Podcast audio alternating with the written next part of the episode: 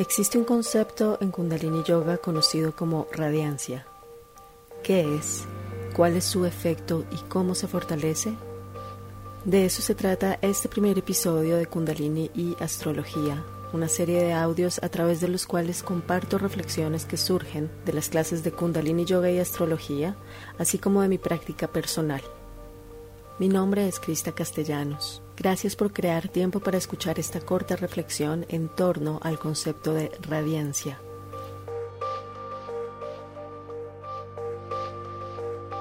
Una manera muy sencilla de abordar el término radiancia es asociarlo con otras palabras. Radiancia es coraje, es una valentía auténtica que nace de ser quien eres realmente.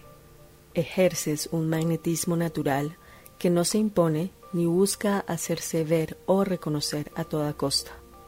Un ser radiante no se oculta tras una falsa humildad, agradece los cumplidos y es capaz de reconocer sus logros sin minimizarlos ni exagerarlos.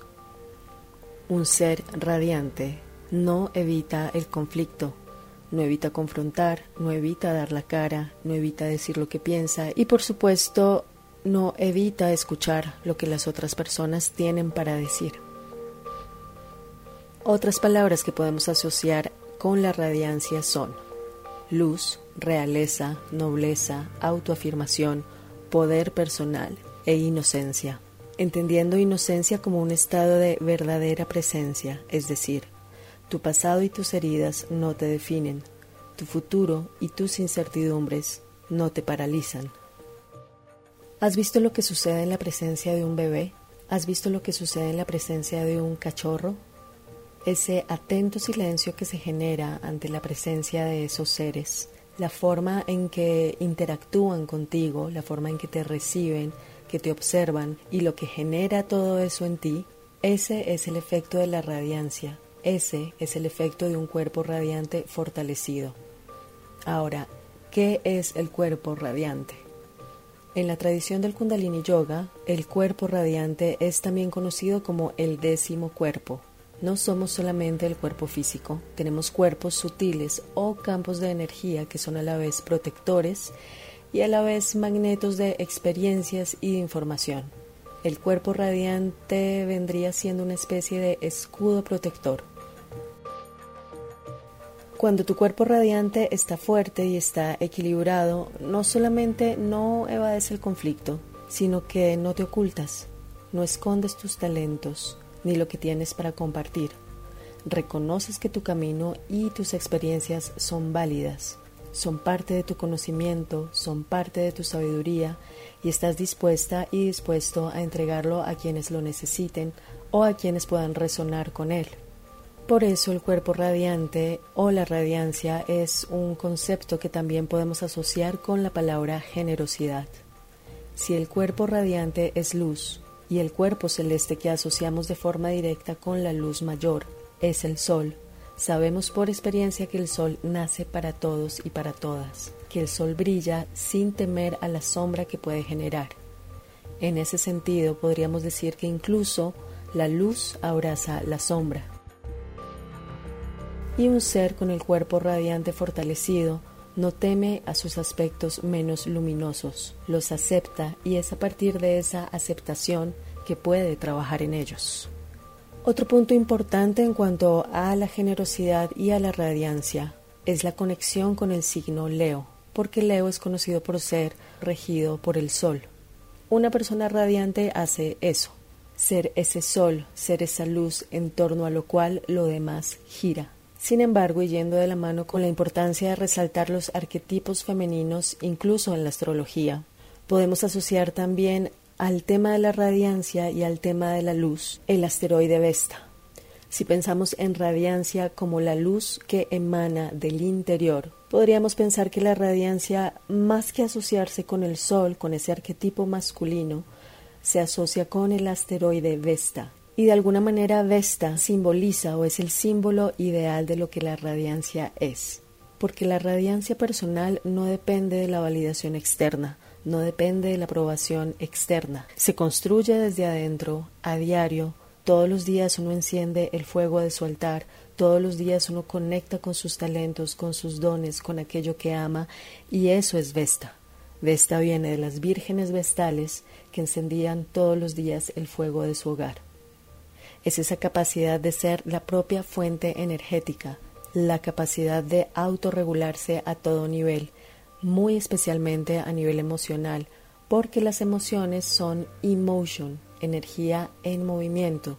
Y cuando hablamos de radiancia estamos hablando de energía sostenida desde adentro. ¿Cuáles son entonces esas prácticas personales? ¿Cuáles son los rituales cotidianos que te ayudan a conectar con ese fuego interno encendido más allá de lo que está pasando en tu vida, más allá de las circunstancias externas? Para cerrar este audio vamos a tomar entonces algunos tips para el fortalecimiento de la radiancia. Primero, pregúntate si eres directa, directo y simple con tu palabra. Aquí hay un ejercicio de comunicación consciente conocido como las 11 palabras. Consiste en que cada mensaje que envíes, ya sea hablado o escrito, no pase de 11 palabras. Este es un trabajo de economía energética. ¿Cómo sería tu comunicación si es afectiva y a la vez efectiva. ¿Cuáles serían las palabras? ¿Qué palabras ya no son necesarias? ¿Qué cuentas de ti cuando estás en una conversación con alguien? Segundo tip, vestir ropa muy sencilla. Parece extraño, pero es así. Si tú te fijas en los monjes, en los yogis, en las yoginis, por lo general usan atuendos muy sencillos, muy simples, incluso a veces un solo tipo de, color, como es el caso del Kundalini Yoga, en donde la mayoría de las veces tratamos de vestir solamente de blanco, y usar fibras naturales, como por ejemplo el algodón.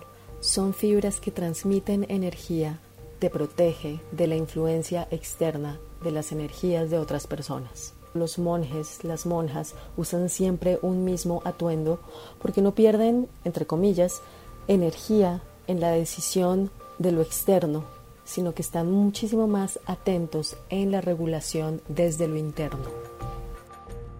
Tercer tip, evidente, seguramente ya lo conoces, es meditar.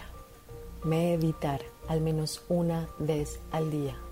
No tiene que ser media hora, no tiene que ser una práctica de una hora, hora y media, como a veces puede ser un satna o una sadhana, sino que puede ser una práctica de algunos minutos. Puede ser simplemente escribir Cualquier práctica sencilla, cualquier pequeño ritual, por eso hablábamos de la relación de Vesta y los rituales personales, te ayudan a recuperar la energía y en esa medida a mantener tu cuerpo radiante, fortalecido y equilibrado.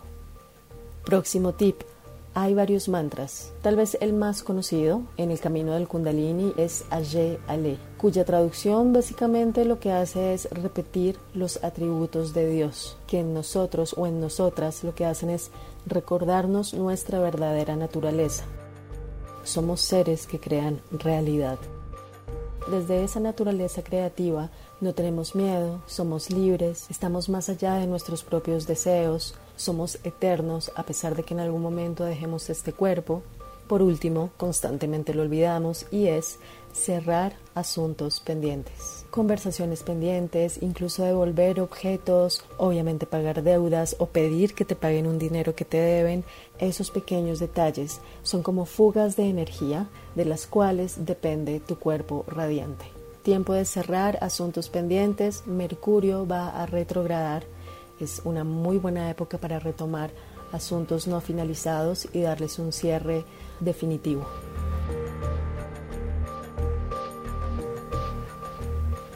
Te agradezco por haberte quedado hasta el final de este audio, espero lo disfrutes y nos vemos en un próximo episodio.